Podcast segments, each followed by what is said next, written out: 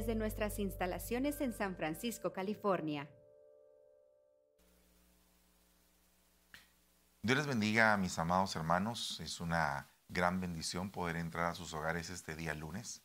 En este estudio de pastores estamos pues realmente muy bendecidos, muy contentos de poder estar con ustedes y poder compartir algo de la palabra de Dios que sea que los va a edificar y va a permitir que todos vayamos creciendo en el desarrollo de esta palabra para que podamos implementarla dentro de la obra, nosotros que nos toca de alguna forma dirigir y de poder establecer ciertas cosas bajo la guianza del Espíritu Santo.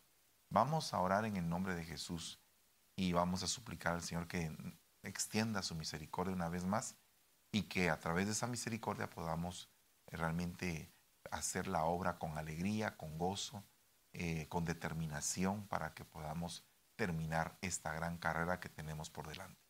Padre, en el nombre de Jesús te damos gracias, bendecimos esta noche tu santo nombre, te suplicamos en el nombre de Jesús que tengas misericordia de nosotros que sea tu manto precioso que nos cubra para poder hacer la labor que nos has encomendado con alegría, con entereza, con equilibrio, Padre, con un dominio propio y principalmente con el poder y la guianza de tu Santo Espíritu.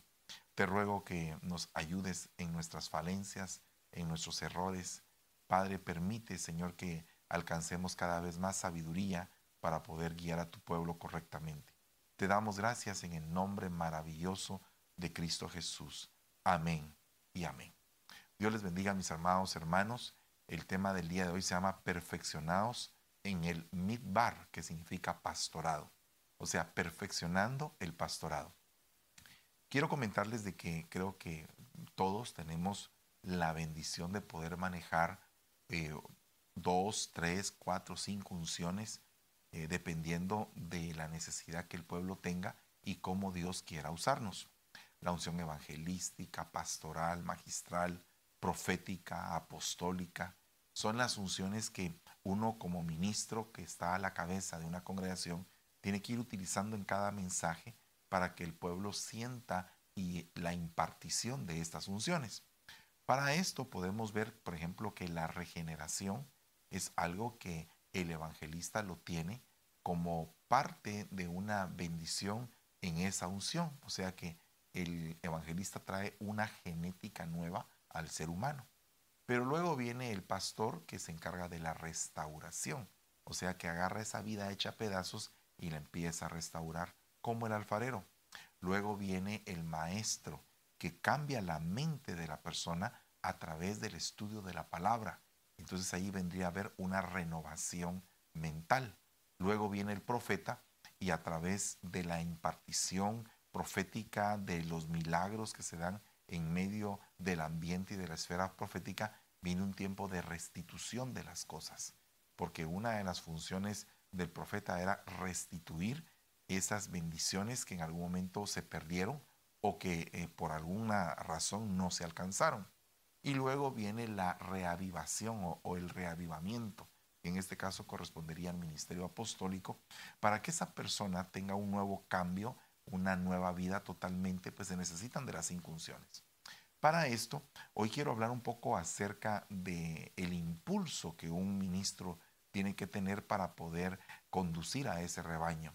Y esta palabra, ese tipo de impulso, se dice en hebreo nagaj, que cuando usted lo busca en la versión de la Strong Concordance, Nahag tiene el número 5090 y significa impulsar hacia adelante. O sea que cuando un pastor se pone al frente de su rebaño y las ovejas escuchan su voz y lo siguen, él los está impulsando hacia adelante.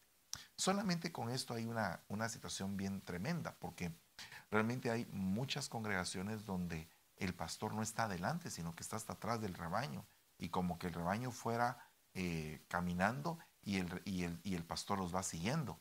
Mientras que la forma correcta es que las ovejas sigan al pastor y no el pastor siga a las ovejas. Solamente fíjese que esta, este punto posicional dentro del liderazgo espiritual que un ministro tiene que ejecutar puede ser que esté en el lugar erróneo. Fíjese que cuando un ministro se deja guiar demasiado por el rebaño, entonces básicamente el rebaño es el que a través de sus apetitos en algún momento podría caer en un despeñadero. Por ejemplo, el pueblo de Israel en medio del desierto empezó a pedir carne y a pedir carne y a pedir carne y era una, una, una impuesta petición delante de Moisés. A tal punto que el Señor eh, les envió codornices, las cuales hasta las vomitaron de la cantidad de carne que había. Entonces regularmente cuando un rebaño no se deja guiar por el ministro, está cometiendo un grave error, porque entonces se cambia la posición bíblica, o sea, se cambia el lugar de cómo se establece en la Biblia el pastorado, que es impulsar hacia adelante, o sea, que todos sigan al ministro. Pero aquí podemos entender que esta palabra, este tipo de impulso, también significa guiarse uno mismo. Entonces uno como ministro llega un momento en el cual tiene que implementar las herramientas que su pastor en cuando lo estaba formando le dio. Por ejemplo, en mi caso, yo fui formado en eh, Ministerio Sebenecer, allá en Guatemala, en la zona 5, bajo la cobertura del apóstol Sergio Enríquez. Entonces yo crecí y él me entregó herramientas, pero de repente me vengo a 3.000 millas de distancia aquí a San Francisco y entonces ahora me toca yo empezar a tener una guianza en base a las herramientas que él me entregó, en base a la formación que yo aprendí. Entonces, muchas veces es como cuando un estudiante eh, va a la universidad, se gradúa, le dieron las herramientas en la universidad para prepararse para la vida y ya cuando está trabajando, pues ya no está en la universidad, pero tiene que echar a andar esas herramientas. Entonces es muy importante que todos estemos bien formados. Una de las cosas que ha, mm, digamos, perjudicado mucho a la iglesia son ministros mal equipados, porque de los ministros mal equipados, de los ministros mal formados, salen de alguna forma los falsos ministros, los falsos hermanos, los falsos maestros, los falsos apóstoles, los judíos falsos y toda esa estructura de falsedad que en algún momento eh, contamina la misma iglesia. Entonces es algo bien tremendo porque muchas veces, eh, digamos, eh, a los pastores se habla mal de los pastores, pero se habla mal en general. Pero esto no significa que todos sean malos o que todos seamos malos. Al contrario, yo creo que hay quienes queremos hacer la obra de Dios con alegría de corazón, con determinación y enfocándonos en poder salvar a la mayor cantidad de almas con las herramientas que nos dieron en nuestra casa espiritual y principalmente con las herramientas que el Espíritu Santo nos da para guiar el rebaño. Entonces, es algo bien tremendo porque esta palabra Nahaj también significa o representa el jadeo inducido por el esfuerzo. O sea que cuando una persona jadea porque está haciendo un esfuerzo es porque el esfuerzo es, es fuerte, es, grande, es, es enorme el esfuerzo que está haciendo que hace que la persona se agite. Esto significa que dentro de la obra de Dios muchas veces vamos a tener que en algún momento hacer que el, rebaño dé su mayor talla. O sea, hay momento para pastar, hay momento para beber agua del río y hay momento para mover los rebaños hacia otro lugar donde haya mejores pastos, por ejemplo. En, el buen sentido de la palabra, me refiero a que llega un momento en el cual el rebaño se tiene que esforzar por alcanzar lo mejor. Entonces, dentro de eso, ahí empieza eh, pues básicamente toda la explicación de esta palabra, que significa suspirar, andar, conducir, guiar, pastorear, sacar, traer. Mire todo lo que significa esta palabra en hebreo. Entonces, esta, esta palabra, que es básicamente uno de los tipos de liderazgo que tiene que tener el pueblo de Dios, es basada en la guianza, llevar al rebaño a un punto en el cual el rebaño evolucione. ¿Qué significa esto? Que todos tenemos que saber que nuestras ovejitas están prosperando, que están aprendiendo más. No que sea el pastor el conducto para que las ovejas hagan más dinero. Porque gloria a Dios si alguien, eh, pues a través de una enseñanza, les enseña a su rebaño a prosperar bajo principios bíblicos. Que eso no es malo, es algo muy bueno. Pero no podemos estar basándonos simplemente a las riquezas temporales de la vida sino que realmente el pastor, el ministro, tiene que enseñar al rebaño a alcanzar las riquezas eternas, porque una de las bases de las enseñanzas de Jesús fue precisamente esa, que nos enseñó a que las riquezas de la tierra en algún momento pueden sufrir asalto, pérdida, orín, polilla, corrupción, mientras que las riquezas eternas, las riquezas de los cielos permanecen para siempre. Entonces tenemos que llevar al rebaño a un nivel donde pueda el rebaño entender que lo que tiene que buscar primordialmente es lo espiritual. Y eso precisamente se está perdiendo en muchas congregaciones. La pandemia, la lejanía, la falta de contacto entre el pastor y la oveja ha permitido que muchas ovejas se queden varadas en los campos sin pastor, descarriadas, a través de que no hubo un seguimiento o una atención cuando realmente todos estábamos sin podernos congregar porque la palabra de Dios es bien clara que dice que no hay que dejar de congregarnos como algunos tienen por costumbre. Entonces aquí hay un punto muy importante porque la pandemia, si bien es cierto, a unos nos alarmó y nos puso en el punto de decir, Señor, la vida es como un soplo. Hoy la tenemos, mañana ya no la tenemos y tenemos que hacer nuestro mayor esfuerzo por terminar nuestra carrera con gozo y tener que presentarnos delante de Dios a, a rendir cuentas con Él y para eso es que se da precisamente el momento de la Santa Cena, para hacernos un juicio de nosotros mismos y podernos levantar y poder continuar hacia una dimensión distinta en cuanto a nuestra fe, en cuanto a nuestro amor, en cuanto al gozo, en cuanto a la paz y poder evolucionar hacia ese nivel. Entonces, eh, esta palabra, esta palabra aparece en Isaías 49:10. Oiga lo que dice, nunca tendrán hambre ni sed ni el calor los afligirá, ni el sol, porque Él que tiene de ellos misericordia, los guiará y en manaderos de aguas los pastoreará. Entonces, ¿por qué es que muchas veces tenemos hambre? ¿Por qué tenemos sed? ¿No será que estamos en el punto que no es el correcto? ¿No será que en algún momento podemos estar dejando de ser guiados? Fíjese que la guianza es algo bien importante tanto recibirla como impartirla. Porque digamos el centurión la recibió. Eh, el centurión, inmediatamente el Señor le dijo, quiero ir a tu casa. El, centurión le dijo, no, yo no soy digno, Señor, de que tú entres en mi casa, pero si tú dices la palabra, más, más que suficiente va a ser, puesto que yo soy un hombre bajo autoridad. O sea, obedezco órdenes y tengo siervos a mi autoridad. Doy órdenes. Entonces estoy acostumbrado a vivir en una esfera de guianza. A mí me guían y por lo tanto yo también guío. A mí me ordenan y por lo tanto también yo puedo ordenar. Entonces cuando tú tienes esa, esa bendición de estar sujeto a alguien, de estar comprometido eh, en una visión, porque cuando tú eh, eres un, un pastor, pues el pastor tiene que tener una visión para el rebaño, hacia dónde los va a llevar, qué quiere hacer con ellos? ¿A qué, a qué van a atreverse a alcanzar? Porque una de las cosas que tenemos que considerar es que todo esto es una carrera.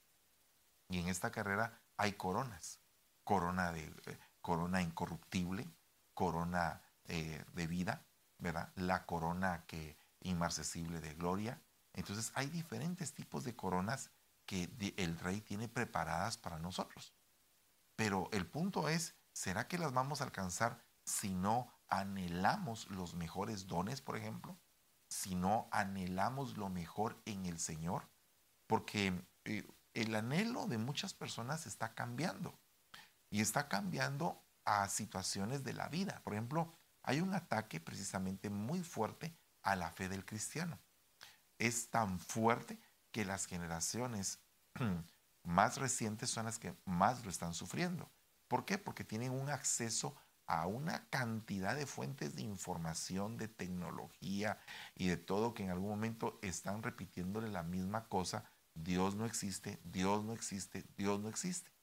Entonces, al estar eh, impulsando este tipo de, de enseñanzas a nuestras generaciones y nosotros como iglesia no tenemos las herramientas para poder contrarrestar, pues estaríamos perdiendo una generación. Eso es algo terrible.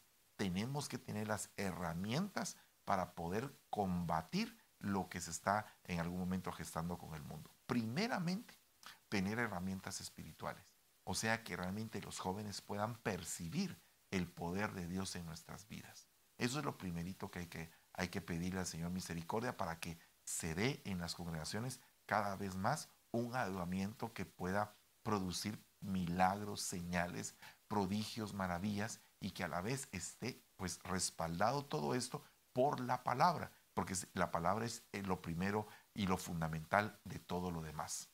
Y segundo, tener pues las herramientas adecuadas, pedagógicas, si se pudiera llamar de esta manera, o tecnológicas que nos puedan ayudar, como por ejemplo el estar ahora en las redes, eso nos ha permitido eh, expandir una bendición impresionante, porque lo que antes se pagaba en la televisión, ahora en las redes lo podemos hacer y lo podemos hacer eh, pues impartiendo estas clases, estas enseñanzas de una manera gratuita. Así que esto es algo bien hermoso. ¿Por qué? Porque estamos utilizando la tecnología para algo bueno. Aparte de eso, dice Isaías 63, 14, el Espíritu del Señor los pastoreó como, una, como a una bestia que desciende al valle. Fíjese, así pastoreaste a tu pueblo para hacerte un nombre glorioso. Fíjese que no está hablando de una oveja, no está hablando de una oveja, sino que está hablando de una bestia, que en este sentido yo lo entiendo de esta forma que este comportamiento de este pueblo no era precisamente el más adecuado, sino que se comportaban de una manera inadecuada. Y el Espíritu del Señor los pastoreó. O sea que una parte esencial del ministerio de cualquier ministro es que tenga el Espíritu del Señor. No podría en ninguna forma poder pastorear genuinamente si no tiene el Espíritu del Señor. Entonces aquí hay un punto, porque esta bestia que el Espíritu del Señor está pastoreando está descendiendo al valle. Y el valle representa el lugar de los complejos, el lugar del menosprecio, el lugar de la inferioridad. Y entonces ahí, en medio de ese lugar donde podía en algún momento el pueblo experimentar diferentes enfermedades del alma, el Señor los pastoreó con su espíritu. Entonces, por eso es que dice eh, el profeta Juan el Bautista, profeta y evangelista, dice, dice el profeta, el Señor viene para qué? Para enderezar los caminos torcidos, para que todo valle sea aplanado y todo valle sea rellenado. Entonces aquí habla de los que están en algún momento descarriados en un camino sinuoso de la vida, eh, de aquellos que son altivos como los montes, que son orgullosos, y de los que son como los valles, acomplejados y medrosos. O sea que el Señor quiere que el Espíritu del Señor que posa sobre el ministro ayude a la gente para liberarlos de sus complejos, para liberarlos de sus problemas más perjudiciales en su alma. Y cuando pasa eso, entonces estas personas van evolucionando hacia diferentes dimensiones espirituales. Por eso es que, oiga lo que dice eh, Salmos 81, presta oído oh pastor de Israel, tú que guías a José como un rebaño, tú que estás sentado más alto que los querubines, resplandece. Delante de Efraín, de Benjamín y de Manasés, despierta tu poder y ven a salvarnos. Restáuranos, oh Dios, y haz resplandecer tu rostro sobre nosotros y seremos salvos. Fíjate que es bien tremendo esto, porque Efraín que es el primero que se menciona, es el doblemente fructífero. Benjamín es el ambidiestro y Manasés es el olvido. ¿Qué significa esto? Que te vas a volver diestro con tus dos manos. Tus dos manos van a ser ampliamente bendecidas y al ser bendecidas vas a ser fructífero en gran manera siempre y cuando aprendas a olvidar lo que debes de olvidar. Una de las cosas que se debe olvidar es el pasado nefasto que hemos vivido, hay que aprender a sepultarlo. Hay que aprender a que ese pasado no tenga arte ni parte entre nosotros, ni que despierte esa bestia que en algún momento fuimos cuando estábamos sin Cristo. Tenemos que pedirle al Señor misericordia, mucha templanza, mucha mansedumbre, para que vengan de parte de Dios tiempos de misericordia para nosotros, para que venga remanso espiritual y que podamos continuar. Entonces, una de las cosas que hemos visto es que el Señor pastorea eh, en el valle, pero también pastorea y guía al rebaño de José. Y José significa al que Dios le añade. Y dice la palabra del Señor, buscad primeramente el reino de Dios y su justicia, y todo lo demás os será añadido. Entonces, eh, José es un buscador del reino de Dios. Cuando vemos su vida, las promesas que cayeron sobre su cabeza, la, eh, la túnica que, que, su, que su padre le mandó hacer, esa túnica de colores tan hermosa, el ketonet, fue algo maravilloso para él, porque lo fue marcando. ¿Para qué? Para enfrentar esos años de dolor, para poder luego levantarse y ponerse a la cabeza de Egipto. Esto es algo bien hermoso. ¿Por qué? Porque definitivamente dice, tú que guías a José, a José. O sea que el primero en ser guiado fue José. Y luego su descendencia. Y su descendencia adquirió las bendiciones que fueron puestas sobre José. Entonces aquí es importante que nosotros sepamos de que el pastoreo es para habilitar, para capacitar, para hacer fructificar a la gente que está siendo pastoreada. Entonces, cuando uno le pregunta a alguien, bueno, ¿cómo, cómo, ¿qué estás haciendo con tu vida? ¿Qué, ¿Qué es lo que has planificado? O sea, ¿cómo vas? Es una pregunta que un pastor le debe hacer a su rebaño, a cada persona de su rebaño. ¿Por qué? Porque cuando uno les pregunta, ¿qué estás haciendo? ¿Qué piensas? Es precisamente la, la pregunta que le hizo el Señor a Adán en el huerto. ¿Dónde estás? ¿Qué has hecho? ¿Qué es de tu vida? ¿Qué estás haciendo? Entonces Adán tuvo que explicar por qué es que sentía de vergüenza, por qué es que había caído en pecado. Y entonces tuvo una conversación con el Señor. Así de igual manera tenemos que conversar con el rebaño, preguntarles, ¿qué estás haciendo? ¿Hacia dónde vas? ¿Cuál es tu, tu meta? ¿Qué quieres lograr en la vida?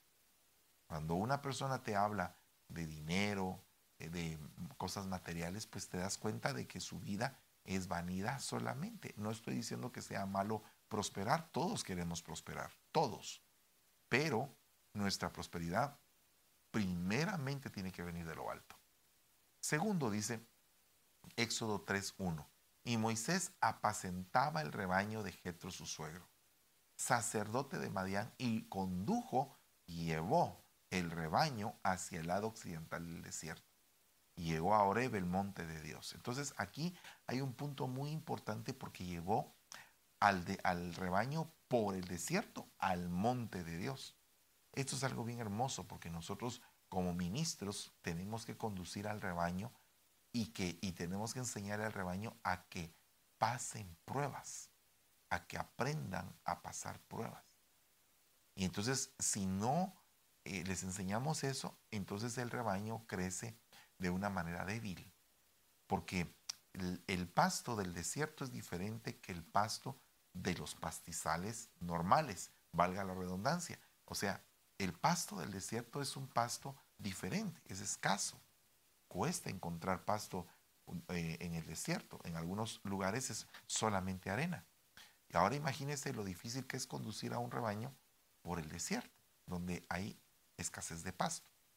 Pero eso es como que em, está diciéndole el pastor a su rebaño. Hay momentos donde, donde hay escasez, hay momentos donde hay limitación. Es cuando debemos de sacar de la caja de los tesoros, de los tesoros los mejores misterios, los mejores estudios, las mejores enseñanzas. ¿Para qué? Para que durante va pasando el proceso de la prueba nosotros tengamos suficiente alimento. ¿Por qué? Porque después de pasar por el desierto vamos a llegar a Oreb. Y eso es algo precioso porque qué lindo es que el rebaño paste, que el rebaño se ubique a las orillas del monte de Dios.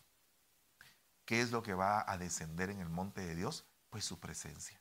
Entonces nosotros tenemos que conducir al rebaño a donde está la presencia de Dios. Tenemos que llevarlos a sentir la presencia del Señor. Dice el Salmo 78, 52, mas a su pueblo los sacó como a ovejas, como a rebaño los condujo en el desierto. Pero oiga lo que dice, los guió con seguridad, de modo que no temieron, pero el mar se tragó a sus enemigos. ¿Qué significa esto? Los guió con seguridad, o sea, les brindó protección. Una de las cosas que tiene que hacer un ministro es eh, hacerle ver a su rebaño que está protegido, que está cuidado, que está atendido. Porque el problema es que hay mucho, mucho rebaño que se siente muchas veces desatendido. Mire, no sé, algunas veces eh, los hermanos cometen el grave error de decir, oh, el pastor siempre está ocupado. El pastor nunca tiene tiempo para atender. Pero el problema es que ellos nunca se han dedicado a buscar al pastor. ¿Por qué? Porque tienen un prejuicio en la cabeza. El, prejuicio es, está ocupado, no me va a atender. Pero la realidad es que si nos despojamos de ese prejuicio, entonces vamos a decir, vamos a tener un acceso a él, le vamos a escribir y vamos a, a platicar con él. Esa palabra nahal es una, una forma de pastorear como protección, ¿verdad? Entonces la otra era nahaj, esta es nahal y es la 5095. Y oiga lo que dice, es correr con una chispa. Eso significa correr con una chispa, fluir, conducir, proteger. También significa encaminar, guiar, pastorear, sustentar. Entonces aquí hay otra palabra que significa pastoreo, que es najal. Y en este caso, qué lindo es correr con una chispa, con una chispa de vida. Hay gente que realmente es animosa, pero eh, hay gente que es animosa por causa de su temperamento, pero hay otra gente que es animosa por causa de la llama encendida que hay en sus corazones puesta por el Espíritu de Dios. Acuérdense que Pablo le dijo a Timoteo, no permitas que se apague el fuego del don de Dios que hay en ti, eh, que fue puesto, o sea, que fue impartido por medio de la imposición de manos. Entonces, aquí es algo bien impresionante porque nosotros tenemos que pedirle al Señor tener esa energía para correr, como esa chispa, con esa chispa, con esa fluidez, que las cosas fluyan en la iglesia. Cuando las cosas fluyen, entonces vienen problemas y todo, porque los problemas no van a, faltar nunca. Dice que es imposible que deje de haber pruebas y tribulaciones, o sea que los problemas van a haber. Pero el punto es que vamos a tener fluir suficiente para que cuando venga el problema no lo llevemos arrastrado y que quede vencido totalmente. Entonces hay que saber pastorear con protección. Hay que saber llevarlos a lugares de verdes pastos. Mire, aquí dice acá en el Salmo 23.2, en lugares de verdes pastos me hará descansar. Entonces aquí ya salieron del, ya salieron del desierto y llegaron a verdes pastos. Entonces en los verdes pastos se descansa. O sea que no siempre es tiempo para descansar y no siempre las ovejas tienen que estar descansando. Sino que a veces las ovejas hay que sacarlas a que caminen, a que vayan a buscar. A mí me tocó hace poco hacer una serie en un rebaño literal que me gustaría muchísimo continuar haciéndola, eh, ver otros puntos que no pudimos ver en esta serie. Pero algo muy importante de esto es que las ovejas dentro del, dentro del redil tienen un tipo de alimentación, pero esa alimentación no les, no les basta, sino que tienen que abrir el redil, sacarlas de ahí y llevarlas a las montañas a que coman otro tipo de pasto para que se puedan alimentar de diferentes clases de pasto, de diferentes clases de alimento. La oveja come mucha sal, por ejemplo, es una, es una característica muy importante. Come sal, eh, come mucha avena y aparte de eso el pasto. Entonces aquí, cuando dice que te llevó a verdes pastos, es que es necesario que el pastor aprenda a que a veces hay que hacer descansar al rebaño porque puede ser que lo hayamos sobregirado en cuanto al, caminar, porque puede ser que el pastor tenga un caminar muy ligero y el rebaño todavía tiene muchos corderitos que no aguantan a correr mucho, entonces se, se pueden morir. Entonces tenemos que saber y llevar al, al rebaño poco a poco, poco a poco, para que vayan alcanzando esa dimensión de reposo donde pueden alimentarse y también crecer y multiplicarse. Las ovejas cuando están estresadas no se pueden reproducir. Cuando hay algo que las estresa, por ejemplo, si hay una oveja que es violenta dentro del rebaño y que acornea o que golpea a las demás, inmediatamente las sacan porque si no las demás no se pueden reproducir, porque esto es algo bien delicado porque las estresa y una oveja estresada no puede reproducirse. Aparte de eso dice en el Salmo 31.3, porque tú eres mi roca y mi fortaleza, y por amor de tu nombre me conducirás y me guiarás. Aquí hay otra, otro tipo de pastorado. Me sacarás de la red, que en secreto me han tendido, porque tú eres mi refugio. Entonces aquí es un tipo de pastorado salvando a la oveja de los posibles enemigos o de los enemigos en donde cayó. Un pastor se tiene que enfrentar al acreedor, al devorador, al destructor, al tentador, al asolador. Hay diferentes tipos de potestades, por lo menos 13, de las cuales nosotros las hemos visto en la palabra que son básicamente las enemigas del pastorado. Entonces nosotros tenemos que pedir al Señor misericordia para que nos pueda dar esa vara y ese callado poderosos para salvar a las ovejitas y que nosotros pues podamos ser los representantes del príncipe de los pastores que es la roca y la fortaleza del rebaño. Él es la roca, Él es la fortaleza. Y nosotros somos los que estamos ayudando para que eso se pueda dar. Entonces hay muchos tipos de, de formas de pastorear actualmente y muchos de esos tipos de forma de pastorear son eh, formas de pastorear eh, equivocadas. Eh, por ejemplo, hay pastores llenos de avaricia, llenos de, envidia, llenos de odio, o sea que no pueden pastorear bien, tienen, que ser liberados, o sea, tienen que ser libres de, esta, de este tipo de males para poder guiar correctamente al rebaño. Éxodo 15:13 dice, en tu misericordia has guiado al pueblo que has redimido con tu poder los has guiado a tu santa morada, hacia la morada. Entonces, ¿qué es lo que tienes que enseñarle al rebaño? Que tiene casa, que tiene un lugar donde habitar, que tiene un lugar donde va a estar la presencia de Dios. Entonces, el problema es que eh, tenemos que saber eh, profundamente a dónde estamos llevando al rebaño. Porque puede ser que lo llevemos por el camino del éxito. Yo conozco eh, a un pastor que hasta tenía un su, un su manual o, una, un libro de enseñanza que se llamaba La escalera del éxito. Entonces, eh, en esa escalera del éxito, pues sus enseñanzas pues llevaban al rebaño a sentirse un rebaño campeón. Y gloria a Dios por todo lo bueno que en algún momento podamos aprender de algún libro. Pero el problema es cuando el rebaño se siente tan campeón que se olvidan que dependen de Dios. Y entonces se llenan de orgullo. Y entonces el orgullo, eh, dice la palabra claramente que al orgulloso Dios lo ve, ve de lejos. Entonces no es malo alcanzar el éxito. Yo puedo ver a un David venciendo a un Goliat, puedo ver a un Daniel venciendo dentro del pozo de los leones, dentro del foso de los leones. Eh, veo, por ejemplo, a un José que se levanta y alcanza el éxito en Egipto. Veo a un Abraham que ya viejo alcanzó el éxito engendrando un, niño. Entonces veo a un Noé que fue salvado alcanzando el éxito habiendo construido un barco.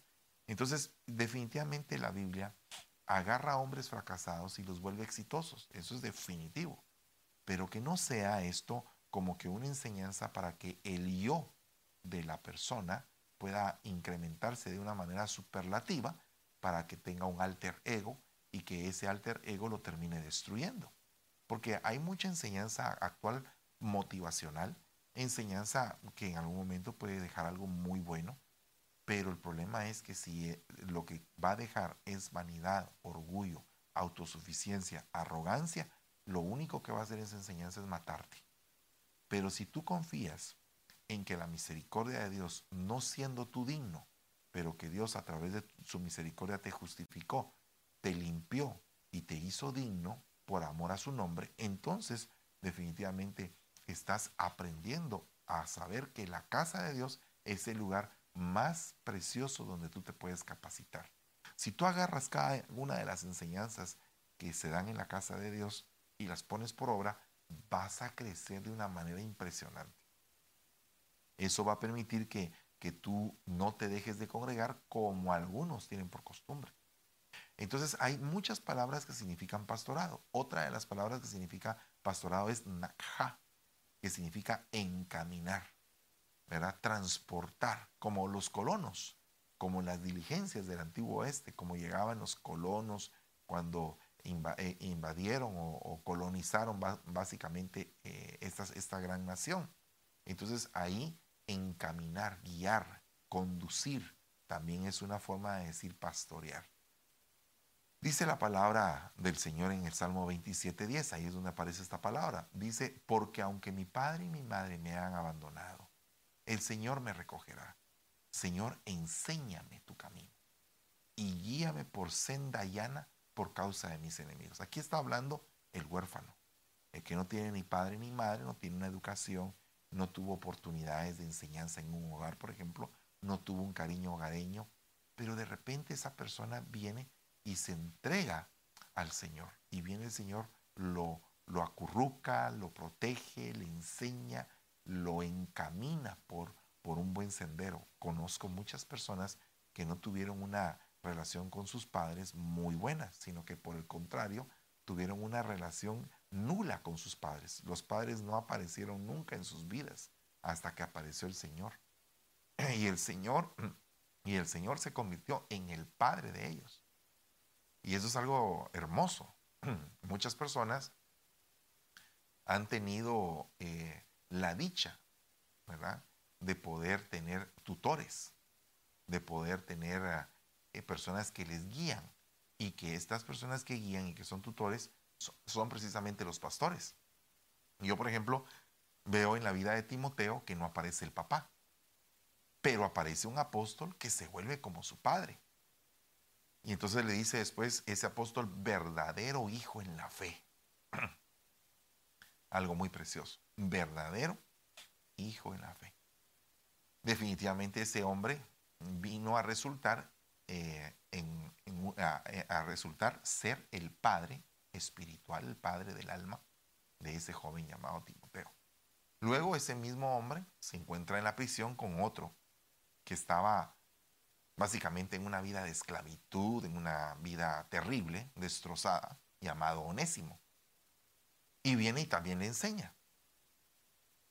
Y cuando le enseña, también lo vuelve su hijo. Entonces, el pastor que ama a su rebaño convierte a sus ovejas en hijos. Los ama como sus hijos, los regaña como sus hijos, los, los consuela como sus hijos, eh, les muestra afecto como un hijo. Entonces, esa persona va creciendo y va siendo guiada y encaminada, aunque no haya tenido padre y madre biológicos presentes. Porque sí los tuvo, pero ellos se ausentaron de su vida o simplemente eh, murieron o tal vez quisieron de alguna manera abandonarlo.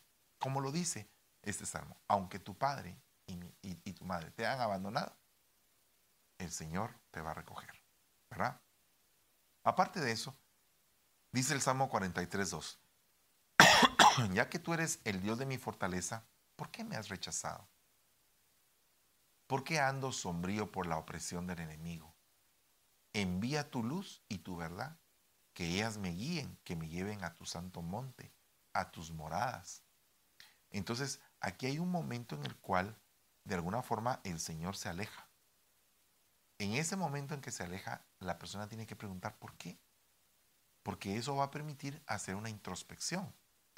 Seguramente nunca va a ser culpa de Dios que Él se aleje. Va a ser culpa de uno. El Señor es perfecto, clemente, compasivo, amoroso. Y si en algún momento uno no lo siente, ¿por qué es que no lo siente? Ahora, si el Señor, siendo misericordioso, amoroso, lleno, pleno, perfecto, el gran Dios todopoderoso, se aleja, por alguna razón, ¿por qué es que muchas veces se critica al pastor? Porque el pastor se aleja de una persona porque con esa persona no tiene una cercanía ni tampoco una evolución espiritual. ¿Por qué? Entonces aquí hay un punto muy importante que tenemos que ver, ¿verdad? Y es el hecho de que tenemos que hacer una introspección de por qué el pastor está lejos de nosotros. ¿No será que porque somos orgullosos? ¿No será que en algún momento también es un probatorio para saber hasta qué punto de fidelidad tenemos? Tenemos que analizar todos esos, esos parámetros para saber que este tipo de pastoreo muchas veces puede ser lejano o cercano. como puedes tener una cercanía directa con tu pastor y eso te puede nutrir y fortalecer, también la lejanía también te puede enseñar y también te puede ayudar a entender cuáles son tus problemas como ser humano y cómo poderlos perfeccionar. Por eso es que dice, envía tu luz y tu verdad. Como que la luz va a aclarar mi mente para saber por qué es que estás tú lejos. Tu verdad me va a ayudar para poder entender en qué estoy yo fallando. Entonces todos esos puntos son muy importantes dentro del liderazgo de una iglesia. Si en un momento tu pastor se alejó, pues debes de preguntarte por qué, ¿verdad? Oye, oh Dios, mi clamor, atiende mi oración. Desde los confines de la tierra te invoco cuando mi corazón desmaya. Y oiga lo que dice aquí, condúceme a la roca que es más alta que yo. Cuando tu corazón desmaya. Entonces, en ese sentido es cuando ya no quieres nada. A veces hay ovejitas que, que se ponen en ese plan, que ya no quieren nada. No quiero nada, siento que en la iglesia me están tratando mal, porque probablemente están en un trato con esa persona para quebrar eh, eh, eh, el orgullo, para quebrar, y, no es intencional, sino que muchas veces se dan las cosas porque el Señor así lo permite. Y lo permite para que esa persona pueda aprender. Vuelvo yo al entendimiento de José. Cuando a José le dieron su, túnica de colores, pues José, me imagino, por lo que se puede eh, ver tras las letras, eh, él estaba como que un poco altivo. Y entonces llegó con los hermanos, mandado por su padre, a pedirles cuentas. Y sus hermanos se llenaron de ira. Eh, les mostró los sueños y se llenaron aún más de ira y quisieron matarlo. Porque se estaba como que levantando en contra de ellos. Y entonces uno tiene que saber hasta cómo poder respetar a un hermano mayor. Y una de las cosas que muchas veces pasa en la iglesia es que no reconocemos a nuestros hermanos mayores. Entonces no les damos el espacio de hermano mayor, sino que queremos meternos ahí en un lugar a donde no nos están llamando. Y cuando no nos están llamando, ¿para qué vamos a estar ahí? Si no nos están llamando, ¿para qué vamos a estar presentes? Ahora, si nos llaman, entonces tenemos el derecho de sentarnos. Pero si no nos llaman, no. Porque no vamos a ser personas imprudentes. Creo que parte de la prudencia es esa. Eh, acercarnos eh, confiadamente en el momento en que somos llamados. ¿Verdad?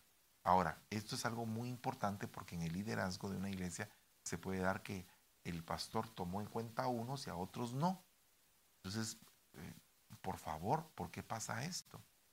Pues será que porque los que no llamó los está preparando para que en algún momento puedan ir a un lugar enviados para sufrir el desprecio, por ejemplo, en ese lugar.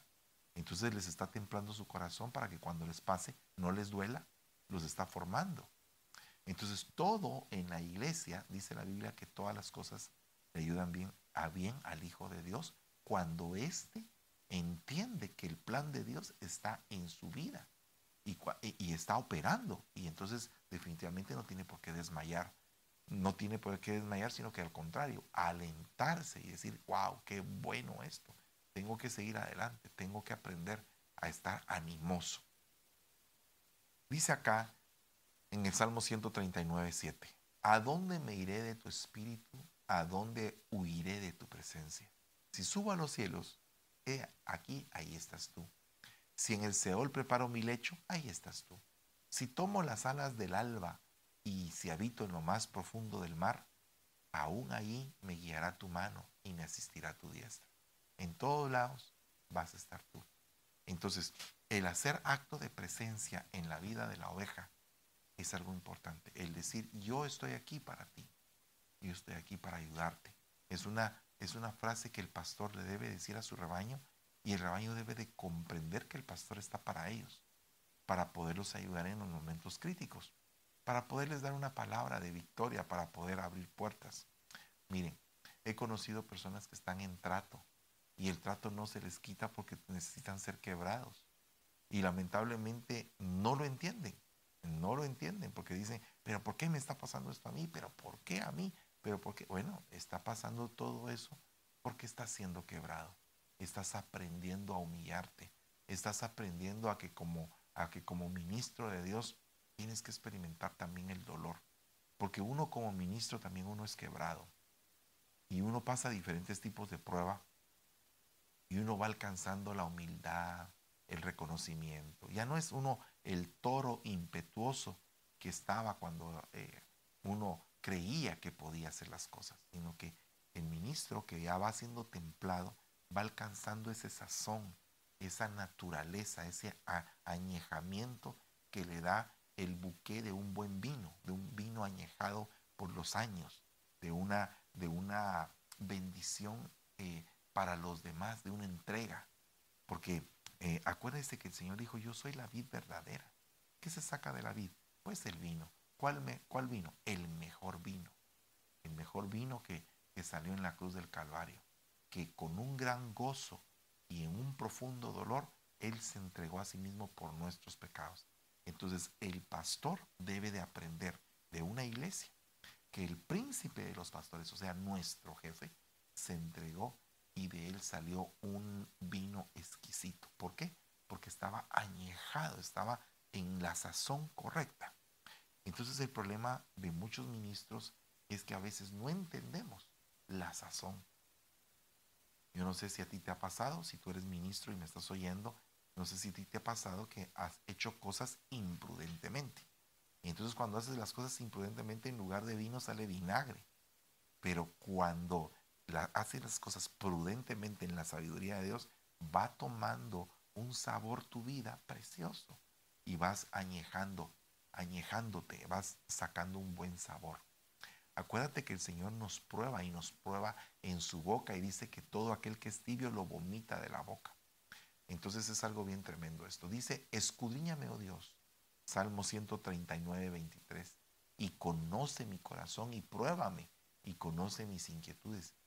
Y ve si hay en mi camino malo y guíame en el camino eterno. Entonces, ¿qué hace un pastor cuando ve que una oveja está en un camino malo, que posiblemente es un muchacho que tiene un futuro bien promisorio, pero que anda así todo desviado y todo, uno como pastor tiene que corregirlo.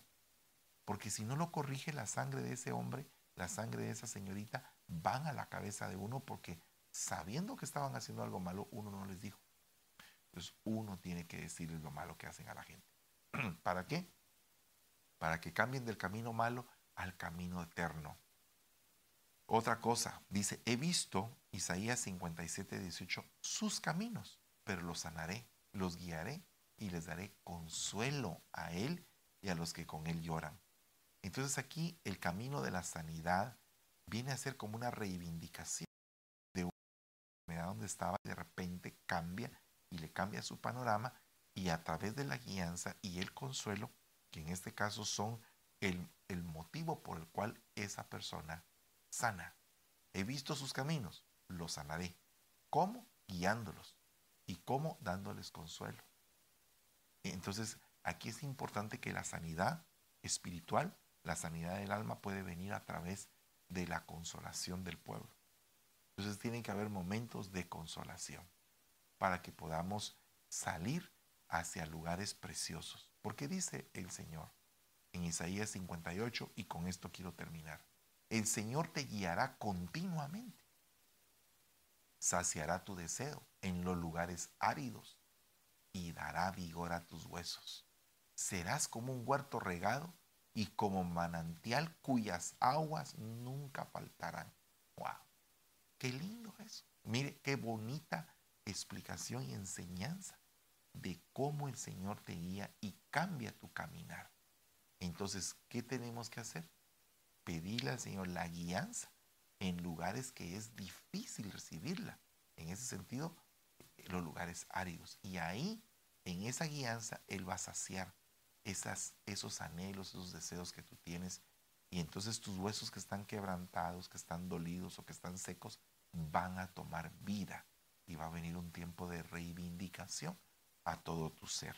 Padre, en el nombre maravilloso de Jesús venimos clamando por misericordia en, esta noche y suplicándote, Padre, que bendigas a cada uno de los ministros, de los siervos, de las siervas, que con gozo se entregan en tu iglesia, en tu obra, que sirven a otros de corazón. Señor, permite que aprendamos a pastorear y también que dejemos que nuestro corazón sea pastoreado.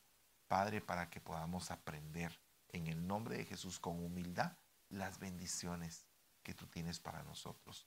Padre, te lo suplicamos en el nombre poderoso de Jesús y te damos la gloria y la honra, papito, y te bendecimos en todo tiempo, Señor. Y te damos la gloria siempre porque sabemos que tú eres el buen pastor. Y el buen pastor nunca abandona su rebaño. Siempre nos cuidas, siempre nos guías, siempre estás para consolarnos. Y tu vara y tu callado nos infunden aliento.